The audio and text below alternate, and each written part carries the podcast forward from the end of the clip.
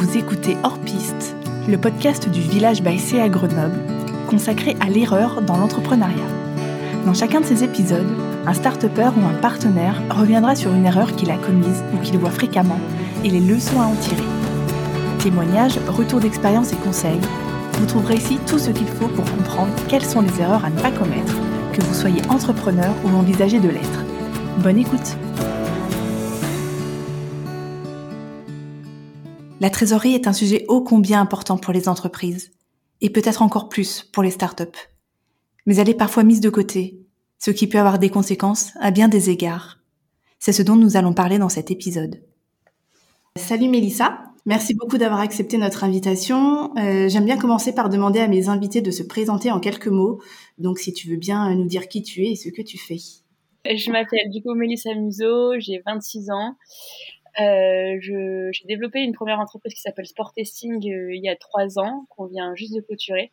Donc, euh, donc voilà, maintenant je suis euh, à la recherche de nouvelles aventures pour aider le monde du sport à améliorer les performances de demain. C'est un podcast sur l'erreur et l'erreur que tu souhaitais évoquer et nous partager concerne la trésorerie, un sujet qui, on le sait, est ô combien important pour une start-up. Ouais, exactement. Et je pense que c'est un des premiers points qui nous a bah, conduit au crash, euh, moi et mon équipe. Euh, C'était vraiment le suivi de la trésorerie qu'on a eu euh, du mal à mettre en place et l'outil de, de, fiche de trésorerie qui était peut-être pas forcément toujours euh, à jour et qui nous permettait pas de prévoir un petit peu les besoins. Et donc on s'est retrouvé un peu dans l'impasse beaucoup trop tôt parce qu'il n'y avait pas ce suivi-là. Qu'est-ce qui justement, selon toi, a vraiment mené à cette situation? Alors au départ, je pensais qu'on avait trop de, cash flow qui sortait tous les mois et donc du coup, je pensais que c'était la raison pour laquelle on était arrivé aussi vite à la fin de notre financement parce qu'on avait réussi à obtenir 190 euh, 000 euros euh, l'année passée. Donc euh, on avait quand même pas mal de dépenses, mais en regardant avec un peu plus de recul, on allé très vite dans notre développement, donc je pense que c'était une bonne chose aussi de miser sur bah, de la main d'œuvre. C'est comme ça qu'on a dépensé pas mal d'argent. Et c'est pas forcément le, le, problème principal. Le problème était beaucoup plus basé sur euh, les rentrées d'argent, qui étaient beaucoup trop fluctuantes et qu'on n'avait pas anticipé. Et, euh, et, donc au moment où on est arrivé un petit peu à la fin, il fallait mettre en place une levée de fonds qui n'était pas forcément dans la logique dès le départ. Et c'est là que ça a posé problème parce qu'on s'est retrouvé, euh, il restait trois mois de trois mois de trésorerie et en fait, quand on met en place une levée de fonds, c'est un peu plus long que trois mois, comme euh, beaucoup doivent le savoir. Donc euh, voilà, on est arrivé au pied du mur euh, trop vite en se rendant compte que voilà, qu'il y avait, il y avait plus d'argent. On entend souvent chez les startups que ça coûte de l'argent de faire de l'argent. Qu'est-ce que qu'est-ce que t'en penses? Je pense que ça fait référence notamment à tout l'investissement qui doit être mis en place avant d'acquérir des clients, c'est-à-dire qu'on a plusieurs années où il n'y a pas forcément de rentabilité et on est obligé de, bah, du coup, de sortir beaucoup d'argent et d'être euh, à la limite avec le, négatif. je pense que c'est, de toute façon, c'est la définition d'une startup et que c'est comme ça que ça se passe. Maintenant, il faut réussir à, à trouver quand est-ce que cet équilibre va se casser et euh, c'est ce qu'on a eu un peu plus de mal à faire.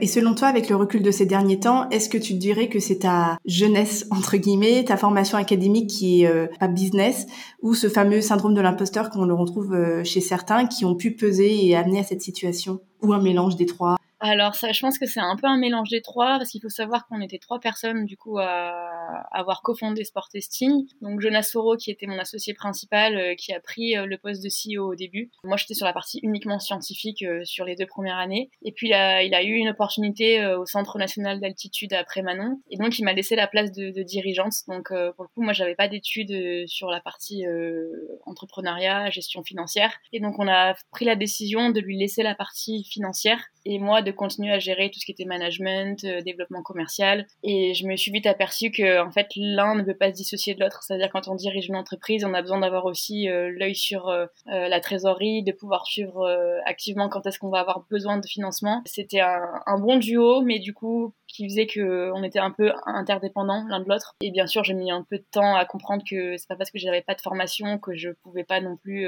très bien réussir dans ce job-là ça a été un peu un point euh, limitant au début avant que, que je puisse un peu débloquer ces verrous grâce à l'accompagnement de mes mentors notamment. Puis voilà, maintenant je pense que je pars un peu plus sereine pour peut-être la prochaine expérience. Mais c'est vrai que je suis encore jeune et j'ai encore plein de choses à, à découvrir et à apprendre. C'est qu'une première étape, je pense, pour, euh, pour pouvoir créer d'autres choses et pas refaire les mêmes erreurs en tout cas. Et est-ce que tu dirais justement pour ces sujets de trésorerie qu'il faut rapidement se faire épauler par quelqu'un, je sais pas, d'externe aussi? Ouais, alors ça c'est sûr. On est incubé également à Outdoor Sport Valley qui euh, qui est un incubateur spécialisé dans le monde de l'outdoor et du sport. Ils nous ont mis à disposition un DAF, donc du coup un directeur financier à temps partagé, qui était vraiment très utile pour établir notre fiche de, de route au niveau de la trésorerie. Le problème, c'est qu'il est arrivé euh, un mois avant qu'on clôture, et c'est lui qui m'a conseillé de, de tout arrêter parce qu'on était déjà au pied du mur et qu'il n'y avait plus forcément beaucoup d'actions à mettre en place et je pense que c'est inévitable d'avoir quelqu'un qui, qui, est plus expérimenté et qui a aussi euh, ben, un bagage là-dessus et qui est en mesure de prendre du recul parce que quand on est à fond dans notre activité, on a du mal à rester aussi un peu objectif sur, euh, sur la situation. On est toujours très optimiste en disant mais il y a cette action qui va arriver, celle-là qui va arriver. Alors que tant qu'elle n'est pas sur le compte en banque, euh, voilà, on est toujours un petit peu à flux tendu. L'accompagnement sur toutes les parties, que ce la trésorerie ou sur, euh, sur même la gestion de la vie entrepreneuriale en général, pour moi, il est indispensable. Quel conseil tu donnerais justement à quelqu'un qui fait face à cette même situation euh, que toi à l'époque? Est-ce qu'il y a, je sais pas, des, des leviers d'urgence à activer selon toi? Alors, les leviers qui sont vraiment d'urgence euh, finale, euh, moi j'ai eu pas mal de cuts à faire à la fin, donc c'est-à-dire que j'ai choisi notamment sur un point de vue euh, managériel de supprimer des postes, mais tout d'un coup, c'est-à-dire plutôt que de choisir de supprimer un après l'autre les postes qui rentraient plus dans les financements, je me suis dit que pour l'équipe ça allait être invivable et on pourrait pas passer cette, ce cap. Donc c'était de, voilà, de choisir un petit peu les priorités priorité immédiate pour faire rentrer du chiffre d'affaires. Donc tout ce qui était euh, un petit peu les, les, les, postes sur de la R&D qui apportaient du plus sur notre produit mais qui ne permettaient pas de faire du chiffre d'affaires, c'était pas des priorités. Après il y a des possibilités euh, auprès des organismes de financement pour pouvoir euh, stopper tout ce qui est créance, en tout cas sur une certaine période, le temps de remonter un peu la tête de l'eau. Le conseil que je peux avoir, c'est de s'entourer de personnes qui sont passées par là, discuter avec eux pour essayer de comprendre voilà qu'est-ce qu'ils qu'est-ce qu'ils ont fait dans ce cas-là. Et c'est ce qui m'a beaucoup aidé, euh, notamment avec le village. On, on, a eu plusieurs personnes euh, dans le réseau qui avaient déjà eu des difficultés sur la partie trésorerie, ou alors des experts qui accompagnaient euh, des startups sur le point de cracher. Donc, enfin c'est pas vraiment le titre, mais c'est comme ça que je l'ai un peu ressenti. C'est vraiment, je pense, un point central. Après, quand on en arrive déjà là, pas très bon parce qu'on on passe, j'ai passé du coup un mois à essayer de réduire les dépenses donc du coup, pendant qu'on essaye de réduire les dépenses, il n'y a plus rien qui rentre parce que le temps est consacré à réduire les dépenses et plus à faire rentrer du chiffre d'affaires. Donc c'est déjà un petit peu trop tard. À tes yeux, quelle solution de gestion à mettre en place justement euh, pour piloter sereinement euh, une jeune activité?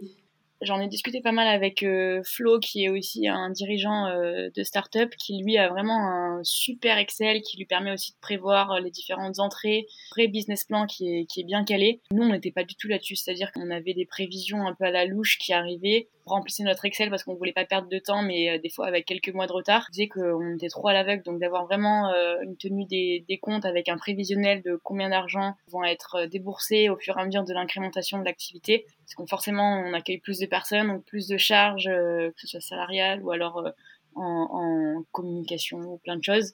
Je pense que c'est sur cette partie-là qu'il faut miser, d'avoir vraiment un outil qui soit déployé pour ça.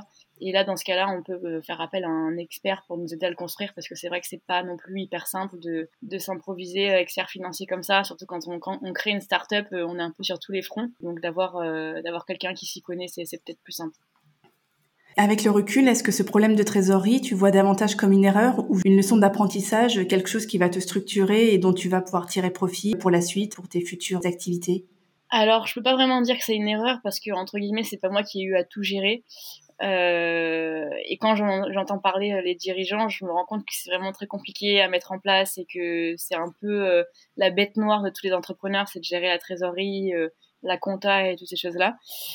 Je pense que la vraie erreur, c'est de pas avoir su assumer plus tôt ma volonté de, gérer cette partie-là parce que c'était indissociable et c'est ce que dans le futur je retiendrai, c'est-à-dire que voilà, si on veut diriger une entreprise, il faut aussi qu'on accepte d'avoir le nez dans les comptes. C'est pas parce qu'on n'a pas de formation que qu'on peut pas non plus être capable de le faire. C'est un peu la leçon que je retiens. Euh, c'est une, une erreur parmi tant d'autres, on va dire. Top. Euh, merci beaucoup, Mélissa, euh, pour ton temps. C'était évidemment très intéressant. Euh, et merci d'avoir accepté cette invitation. Si on veut te suivre, suivre ton activité, tes prochaines aventures, on peut te suivre où?